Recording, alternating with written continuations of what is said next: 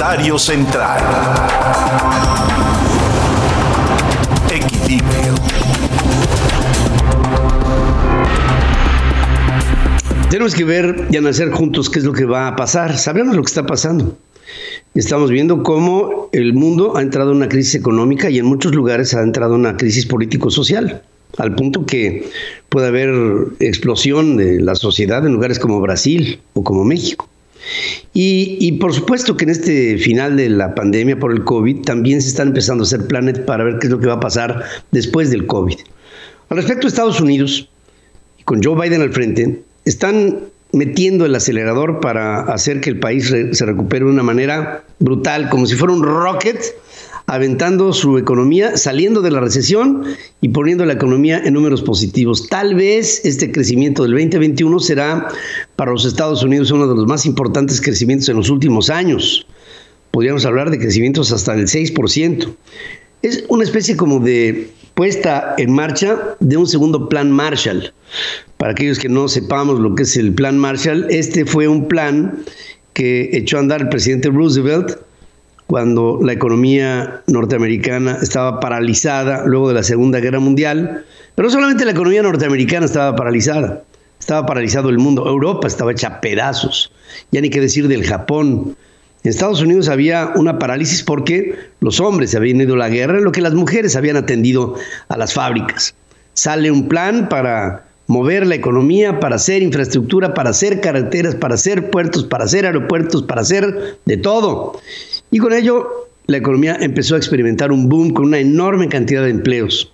Bueno, si bien Washington tiene la capacidad de incidir en todo lo que ocurre en todos los confines del planeta, por supuesto que hoy tendríamos que ver este nuevo plan de recuperación como un proyecto en el que naciones o bloques más cercanos a los Estados Unidos podrían ser los primeros beneficiados por este nuevo plan Marshall que se propone con un desarrollo inusitado para los Estados Unidos. Si hablamos físicamente de las cosas, de la geopolítica, pues entonces México podría tener un papel muy destacado en la recuperación de la economía norteamericana. Estos elementos hacen que cuando se tuvo un plan como el Marshall, después del final de la Segunda Guerra Mundial, Estados Unidos operara en México muchos de los elementos que requirió para que Europa se recuperara económica y estructuralmente. Entonces, Estados Unidos echó mano de México para alimentar, aparte de la población en Europa, con, con productos hechos, eh, digamos, producidos en nuestro país. Y así sucesivamente se llegó a un desarrollo estabilizador que fue aprovechado muy bien por presidentes como Miguel Alemán, que llevaron a la economía mexicana a un auge, y Adolfo Ruiz Cortines, allá entre el 52 y el 58 eh, en el siglo pasado, que hicieron lo mismo. Incluso luego de estos dos veracruzanos, Ruiz Cortines y Miguel Alemán, vino un populista como Adolfo López Mateos que con todo y que echó a andar la nacionalización de la industria eléctrica y lo mismo hizo con la industria automotriz. De todas maneras, siguió creciendo el país, impulsado por sus predecesores, por Alemán y por Ruiz Cortines. Y López Mateos siguió creciendo, pero ya a niveles más bajos. ¿Quién es el que le da en la torre al asunto? Bueno, Díaz Ordaz, pese a los problemas políticos, su orden en materia económica permitieron que el país al final de su administración tuviera una deuda solo de 4 mil millones de dólares. Era la deuda externa de México, 4 mil millones de dólares, nada. Pero después llegó Echeverría y agárrate porque Echeverría con su populismo desató la inflación, la deuda, la devaluación y pasamos las de Caín. Hoy estamos a las puertas de lo que pudiera ser un segundo plan Marshall bajo el liderazgo de Joe Biden.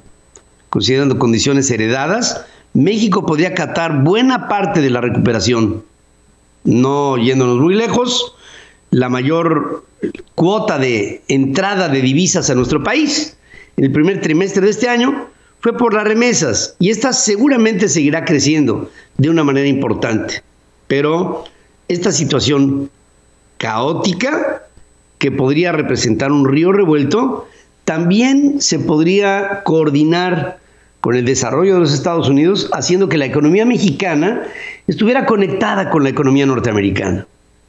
Pero Pareciera que frente a estas condiciones y la conciencia de que potencialmente pudiéramos estar encabezando distribuciones globales de vacunas como, como fuente de lo que pudiera ser para México una solución al COVID, el canciller mexicano Marcelo Ebrard, en lugar de plantear condiciones para que los laboratorios estadounidenses produjeran las vacunas para México y que estas fueran la solución para el problema mexicano, hombre, nos acaban de donar dos y medio millones de vacunas eh, por eh, una decisión de la Casa Blanca del presidente Biden, pues Marcelo Ebrard se va a Rusia y hoy parte a Moscú para hacer arreglos y convenios que le permitirán a México envasar y elaborar con la fórmula de Sputnik 5 para la distribución de la Sputnik 5 en México y como trampolín en otros países de América Latina. Sí, sí, tenemos la solución como una llave en la mano, pero aparentemente el gobierno de López Obrador está pensando en otra cosa. Está pensando en China, está haciendo lo mismo con Moscú, pero no así con Washington. No se trata esta de ser una posición proamericana. Se trata esta de ser una propuesta de conveniencia para México. Y así como en el pasado hubo el presidente del Plan Marshall, aprovechado por Luis Cortines y por Miguel Alemán, en este momento podríamos tener un potencial crecimiento similar que no va a aprovechar el gobierno del presidente López Obrador, sino que por el contrario, estará echando mano de todo tipo de artilugios y estrategias para que en lugar de crecer viendo hacia Washington, crezcamos viendo hacia Moscú. Bueno, con varias desventajas. Una de ellas es que está muy lejos y otra de ellas es que está muy alejada de las políticas de quien más nos conviene, los Estados Unidos. Pobre de México, no es un tema de filias o de fobias, es un tema de conveniencias o inconveniencias.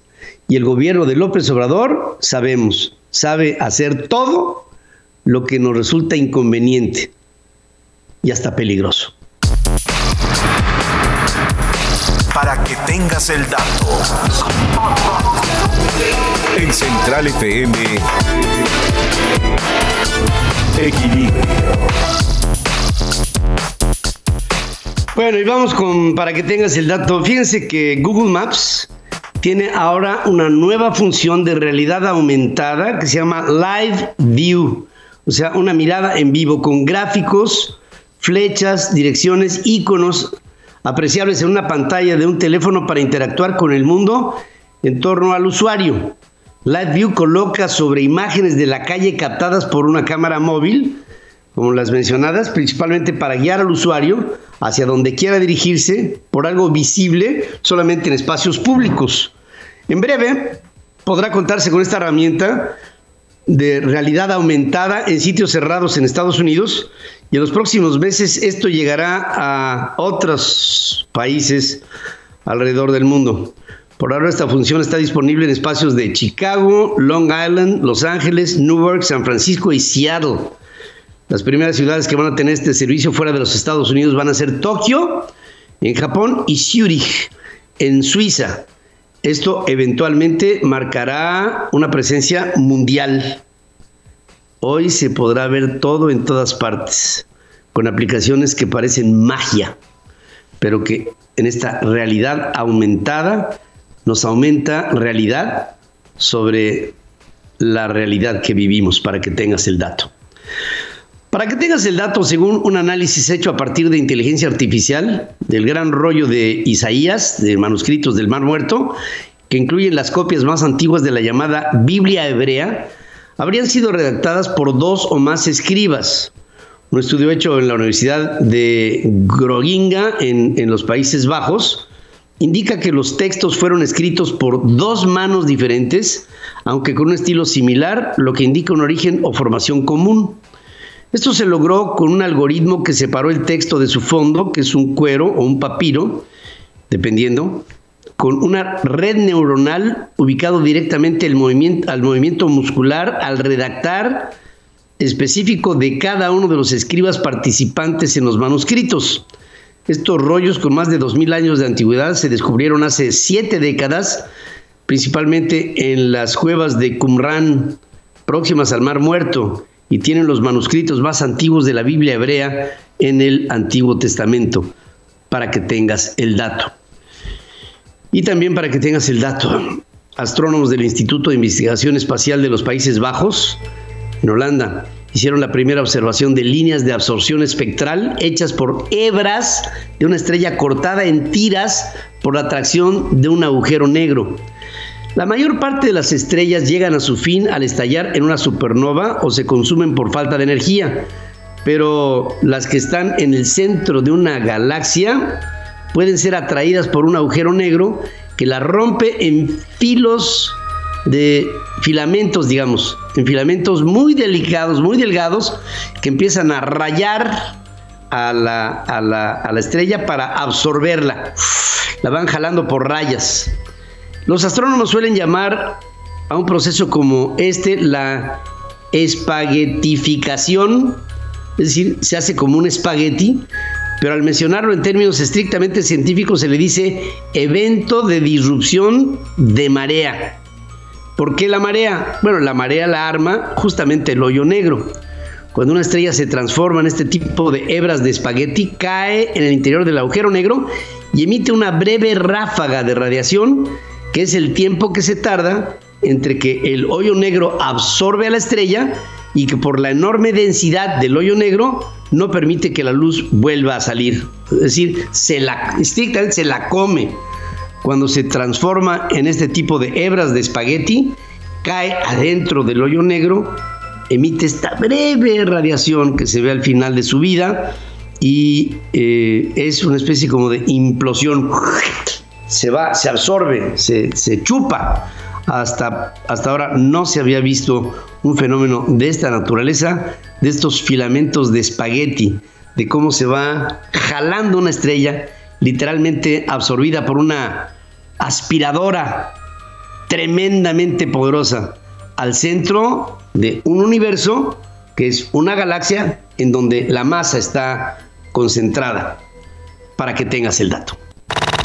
Convergencia, el punto de encuentro entre el conocimiento, la estrategia y la ejecución, con Sofía Ruiz Ambrís, en Central FM. Equilibrio. Pienso que en este momento todo, todo el mundo está bajo la idea de que tenemos que aumentar nuestras ventas, ¿no? En lo que sea, dentro de la actividad que sea. ¿Por qué? Pues porque se paralizaron. Y Sofía Ruiz Ambrís trata el tema. Querida Sofía. Hola Pedro, pues como ves, hoy vamos a platicar de si es la comunicación o son las palabras mágicas que nos puede ayudar a, vender más justamente en un momento como el que nos estás platicando. Bueno, pues en el mundo mercantil, vender y convertir más es la gran obsesión, pero también el objetivo de las marcas, pues porque nos dedicamos a generar utilidad y esa utilidad es lo que nos permite mantenernos vigentes o nos permite mantenernos en el mercado. A veces el truco consiste en dar con las palabras adecuadas para mm, desencadenar la acción con el comprador y el usuario. Ojo, para esto es importante tener una estrategia de valor que tenga una correlación directa con la marca, un plan de negocio y cuestiones de las que muchas otras veces hemos hablado. Sin embargo, en nuestra vida cotidiana, la frase tenemos que hablar suele, suele ir acompañada de una mala experiencia, de una ruptura amorosa o de cuestiones tediosas. Sin embargo, cuando hablamos de los negocios, no tener noticias es tener muy malas noticias. Decía Kotler que no news, bad news. La comunicación con el cliente es un factor clave para conseguir el éxito. Hoy tenemos clarísimo que, por ejemplo, las redes sociales, eh, la manera informativa post compra a través de los call centers, el servicio al cliente, ha formado canales de comunicación con el cliente de una manera muchísimo más adecuada que le permite tener una repro una aproximación o una proximidad mayor y también una reciprocidad. Esto hace que el cliente no solamente evalúe, analice, compare, sino que también identifique sus oportunidades de cercanía con la marca y esto sea un elemento no solamente de fidelización, sino también de eh, selección al momento de, de ejercer la compra o de decidir sobre una compra versus la otra. La premisa de tener una coherencia a la hora de transmitir un mensaje a través de todos los canales de comunicación disponibles de la compañía es un sector importante, que es un elemento importante que siempre debe ir enfocado a las necesidades o al, a la necesidad de solucionar un problema identificado en el mercado. Es decir, ¿qué le voy a solucionar a mi cliente a través de que compre mi producto, mi servicio o el elemento que yo le estoy participando? Pero bueno, ahora sí vamos a empezar con las palabras mágicas que ha estudiado el mundo. Estas son ocho de manera particular que generan una oportunidad de venta o disponibilidad de acción de parte del consumidor y esto es el tú. El denominar a la persona a través de su nombre propio o de identificar elementos que le permitan al consumidor ser un identificable, le permite o, tener un marketing personalizado, es una tendencia. Gracias al Big Data cada vez podemos profundizar más en él, porque a la hora de hablar con el cliente, el cliente siente una cercanía mayor, redactar los copies, dejar muy claro al usuario que estás pensando en él y solo en él a través de solucionarle un problema específico es un elemento de altísimo valor hoy en día. Una posibilidad que, tienes a la mano si tú no tienes acceso al Big Data es tener archivos de las ventas que has tenido para recordar el nombre de tu comprador y las fechas importantes de compra o motivos de su compra para que la próxima vez que te llame o te contacte puedas decirle te recuerdo, pero no solamente eso, también identifico cada cuándo me compras y qué es lo que me compras. La segunda palabra mágica es gratis. Es uno de los recursos más, más utilizados en el mundo entero, pero no pierde su efectividad. El poder del gratis ha sido altamente prostituido para conquistarnos. Ha sido probado en montones de estudios a lo largo de los años y de la evolución del consumidor, pero sigue generando campañas exitosas. Lo que hay que usar con el gratis o lo que hay que cuidar con el gratis es no saturar para que cuando lo uses la gente no solamente te crea, sino también lo identifique. La tercera palabra es el ahorro. La palabra ahorro los argumentos económicos siempre han tenido un papel importante en el marketing o en el mundo de las ventas o en el mundo del comercio. Sin embargo, con el auge de las em, marcas low cost o de bajo costo, indicar claramente al usuario cuándo va a ahorrar o cuánto va a ahorrar respecto a otras marcas, opciones claves que puede tener en el mercado, lo convierte en un comprador consciente y convencido de adquirir a través del ahorro. La cuarta palabra y súper importante es limitado. Aquí aprovechamos el famoso sentido de urgencia. Las empresas de la moda rápida nos han enseñado nos han dejado clarísimo esto. Cuando vas a la góndola y encuentras solamente un saco y es uno que te fascina, cuando a lo mejor en la bodega tienen 555, sin embargo cuando tú vas y sientes esta sensación de limitado es o lo compro ahorita o a lo mejor mañana no lo encuentro. Sí, sabemos que puede acabarse pronto, que si no nos damos prisa podemos perder la oportunidad. Esta palabra limitado ha hecho que el mundo entero sienta una urgencia por comprar, por adquirir y por solucionar. Es por eso que hoy tiene que existir una coherencia entre qué tanto limitas y qué tanto contienes. La quinta palabra es fácil. Esta palabra se ha vuelto verdaderamente mágica, sobre todo en los últimos cinco años en mediciones mundiales. El mundo moderno, el estrés, la saturación, pero sobre todo el coronavirus, son nuestro pan de cada día. Por eso cuando un producto promete facilitarnos la vida, nos resulta muchísimo más atractivo que aquellos que solamente te, comentan un beneficio o una solución. La palabra facilidad o practicidad son elementos prácticamente hermanos que a través de esta pandemia en el mundo en el mundo entero han identificado oportunidades no solamente de venta, sino también de permanencia. El sexto y muy oportuno es la palabra oportunidad. Las oportunidades son como un tren que solamente pasa una vez y esto lo tenemos altamente identificado cuando tú le platicas a la gente que tiene la oportunidad de adquirirte a través de sentir una ocasión irrepetible para generar la acción o la reacción que buscamos a través del producto, servicio o acción que tú prometes, es un elemento de alto beneficio para tu empresa, negocio o industria. Y así me sigo con la palabra exclusivo. A lo largo del mundo hemos platicado que el, el interés por ser distintivo es lo que ha generado mercados VIP alrededor del mundo entero. En México en particular existe una métrica importante para la exclusividad, distinción o eh, participación diferenciada del comercio. A todos nos gusta sentirnos especiales y únicos. Por eso, las ofertas que promueven un producto exclusivo con un contenido específico para ti, para atenderte y para solucionarte, son empresas que triunfan, servicios que se diferencian y sobre todo que se comentan. Es por eso que el elemento exclusivo no solamente te comenta, sino también te recomienda. Pero algo que siempre ha sido muy funcional y con esto concluyo las ocho palabras mágicas es garantizado. Esta palabra es mágica porque reduce la disonancia cognitiva. Para todos los que me están viendo o escuchando, la disonancia cognitiva es el ángel el diablito que te dice no lo compres y lo compres. En el momento en el que le garantizas la inversión, la compra, el servicio o la solución al cliente, reduces altamente el estrés que éste puede tener y generas un lazo de cercanía, proactividad y sobre todo adquisición. ¿Qué te parece, Pedro? Pues que todo tiene un nivel, todo lo que has dicho tiene un nivel asertivo y creo que tenemos que instalarnos ahí. La asertividad es aquella serie de estrategias que te dan posibilidades eh, hacia adelante, que sean, que sean eso, posibilidades, o sea, posibles cosas buenas que tenemos que buscar con, con actitud, con convocatoria, con entendimiento, con flexibilidad, con tolerancia, con pues todo lo que nos hace falta, adaptabilidad para que, para que saquemos adelante mejores resultados en, como diría, como diría Gabriel García Márquez, en tiempos de cólera, mi, mi querida Sofía.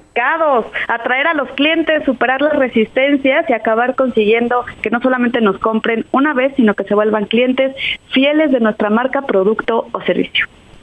Claro que sí. Sofía Ruiz Ambrís, como siempre, gracias. Estaré pendiente contigo el viernes en Convergencia. el jueves a las 8 de la noche. El, jueves a las 8 de la noche. Gracias como siempre. Muchas gracias. Gracias, Sofía. El planeta tiene voz y se expresa en equilibrio. Política Internacional con Adriana Braniff. Braniff. Y vamos a ver cómo se están moviendo las cosas aquí en los Estados Unidos y en otras partes del mundo. Y Adriana Branner, como siempre, empezando con nosotros esta semana. Querida Adriana, te saludo esta mañana. Buenos días. Buenos días, Pedro. Con mucho gusto, sí empezamos esta semana eh, viniendo de un fin de semana de los Oscar, que bueno, fueron películas que nadie vio, porque ahora sí que el cine y la industria cinematográfica pues muy golpeada por la pandemia. Eh, hay que apuntar una fecha en otro asunto, 7 de mayo, reunión Zoom Kamala Harris con el presidente de México. Van a hablar de migración. Ahora sí, ahora sí, no en la cumbre sobre medio ambiente. Ahora sí, este sí es el foro para hablar de esto, porque pues Kamala Harris es la encargada de arreglar justamente el problema de raíz de Centroamérica para que ya la gente pues no emigre hacia los Estados Unidos. Ya en la cumbre equivocada, AMLO salió con la idea de que la solución era exportar su programa de Sembrando Vida ahí en Centroamérica pagado, claro, por Estados Unidos, para que la gente no se quiera ir a Estados Unidos. Sin embargo, pues luego propone que los premien con una green card para que finalmente pues sí emigren a los Estados Unidos. Así es que, pues, ¿dónde quedó la bolita? No entendemos. Ya le dijo la Casa Blanca que no, pero parece ser que va a volver a insistir con este tema en esta reunión que va a tener con Kamala Harris. Va a volver a insistir por tercera vez, aferrado y lo que le sigue de esta manera, Pedro soy aferrado. Yo soy lo que le sigue. Así, es lo que le sigue. El hecho es que Kamala Harris eh, dio una entrevista el fin de semana, Pedro, y ya dejó claro que las cosas no es así como van a funcionar, que no se pierde el objetivo. ¿Cuál es el objetivo? Pues la idea principal es que los centroamericanos puedan quedarse en su país, que existan las condiciones para que no emigren a los Estados Unidos y menos con una green card. Eso es lo que decía Kamala Harris sobre este tema en esta entrevista que concedió el fin de semana. They can give the resources to people who naturally want to stay at home and give them some sense of hope that help is on the way. This is the work that we're doing. Dice, eh, tenemos que dar la sensación de que eh, están haciendo algo que pues que no, ante la necesidad de tomar cosas de emergencia. Esta es una sensación de esperanza que tendríamos que darle a toda esa gente, que pues no es el sembrando vida, ¿no? Lo que le va a dar la esperanza a, toda esta gente que, digo, la propuesta del presidente López Obrador yo pienso que aquí en los Estados Unidos están viendo como ridícula en los círculos políticos y, la insiste, fíjate, la insiste directo con, con, Biden. Después, en la cumbre climática y ahora con Kamala Harris, va a insistir en lo mismo. Cuando, pues, si, al, si le gusta el béisbol, pues tres veces que lo batean, ¿no? Sí, eh, los medios de aquí sí lo han, lo han destacado, han destacado esta propuesta. Vamos a ver qué pasa con esta reunión Zoom, 7 de mayo, hay que estar muy atentos. Por lo pronto, lo que importa aquí en Estados Unidos es que Joe Biden esta semana, el viernes, llega a sus primeros 100 días. El miércoles va a estar en el Congreso dando un mensaje a los norteamericanos. Esto es muy importante porque corresponde o es lo que es el primer capítulo de su presidencia. Siempre que un presidente llega a sus primeros 100 días, da un discurso a la nación. Esto ha sucedido desde Franklin, eh, pues todos los presidentes han usado los primeros 100 días como un marcador simbólico de su presidencia y Biden lo ha hecho pues más que cualquiera. Hay que acordarnos de lo que ha dicho. Dijo que los primeros 100 días era obligatorio usar el cubrebocas en los lugares federales. Dijo que los primeros 100 días se iban a aplicar 100 millones de vacunas. Después sobrepasó y fueron 200, pero así lo había puesto como primera frase. También decía que los, eh, a los primeros 100 días se iban a abrir las escuelas. Así es que pues Biden va a dar este mensaje al Congreso un lugar que es muy familiar para él. El Congreso es como su segundo hogar. Trabajó ahí 36 años como senador, como vicepresidente, estuvo en ocho informes de Barack Obama, dos veces leyó la respuesta demócrata al informe de Ronald Reagan. Eh, así es que si algo tiene en su currículum Joe Biden, es que es una de las figuras políticas más longevas en los Estados Unidos. Su carrera es de casi 50 años. Ha estado en más discursos, más informes políticos eh, ahí en el Congreso que cualquiera de los que van a estar ahí el miércoles escuchándolo. Ahora le toca a él y estará flanqueado, van a estar ahí junto a él dos mujeres, cosa que también nunca ha pasado, nunca se ha visto esto. Va a estar eh, flanqueado por Kamala Harris, que es la vicepresidenta, y por Nancy Pelosi, que es la speaker de la Cámara. Así es que esta foto que se va a tomar, pues va a ser histórica. Y hay que agregarle que las dos van a estar con un cubreboca y ahí va a quedar pues la referencia gráfica del momento en que se toma esta foto, eh, una pandemia que no se ha visto en 100 años, así lo van a decir seguramente los libros de texto o las hemerotecas cuando la gente los revise. ¿En qué ambiente llega a estos 100 eh, días? Pues para empezar tenemos que decir que Joe Biden ha sido un fiasco un fiasco para los que viven de la comedia porque pues no ha sido divertido. Ha sido políticamente correcto. Ha sido presidencial. No hemos visto al Sleepy Joey que nos platicaba Donald Trump. Llega con niveles de popularidad altos. La semana pasada leíamos los índices de Reuters, de Ipsos, de Político. Todos eran altos y hay que ser justos y decir que no tan altos como los índices que tenían expresidentes justamente en los primeros 100 días, excepto Donald Trump. Pero ha sido estable la popularidad de Joe Biden.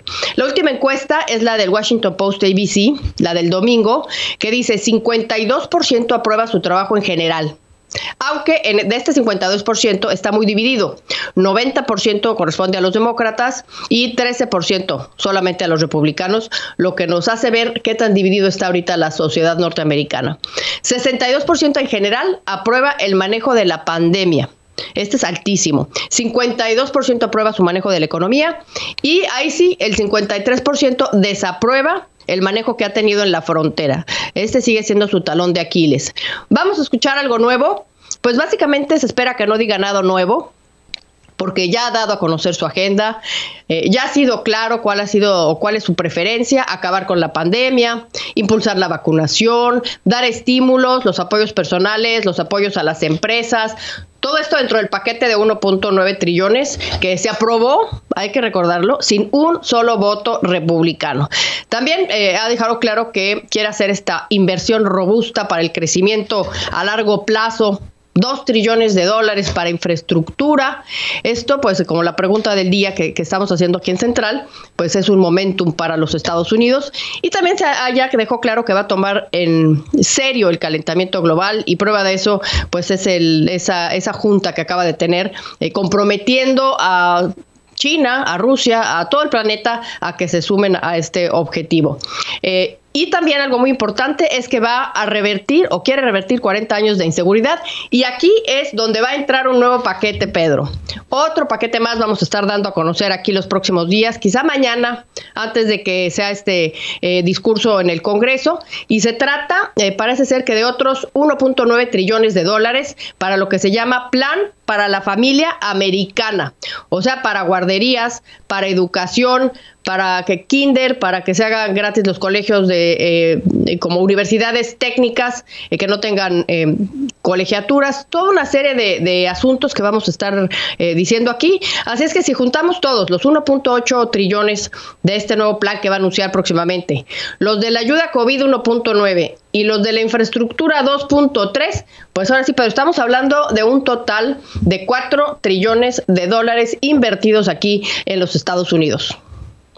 Es una especie de, plan Marshall, otra vez como, como lo habíamos platicado desde muy temprano hoy, eh, que pues de salida tendría que empezar a beneficiar al entorno más cercano de, los Estados Unidos, y en este caso pues sería México.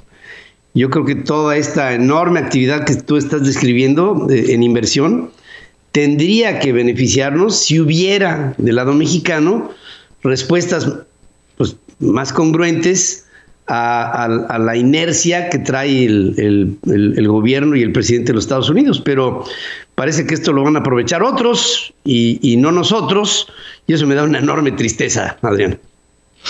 Pues vamos a estar atentos y en cuanto sepamos qué, inversión eh, propone Joe Biden antes de este, de este discurso el miércoles, pues se los vamos a estar aquí informando, Pedro.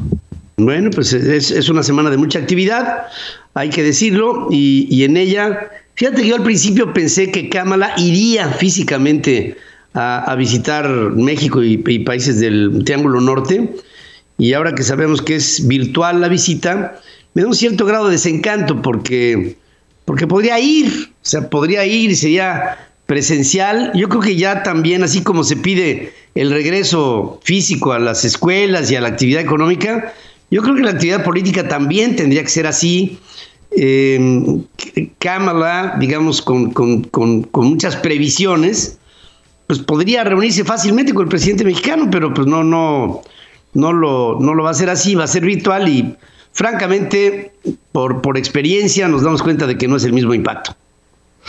Pues sí, vamos a estar muy atentos, Pedro, y como tú dices, esta semana de muchísimo movimiento, muchísima actividad y muchísima información. Muchísima. Bueno, pues gracias, querida amiga. Gracias Adriana, Adriana Brani y su comentario y análisis en esta mañana aquí en Central FM Equilibrio.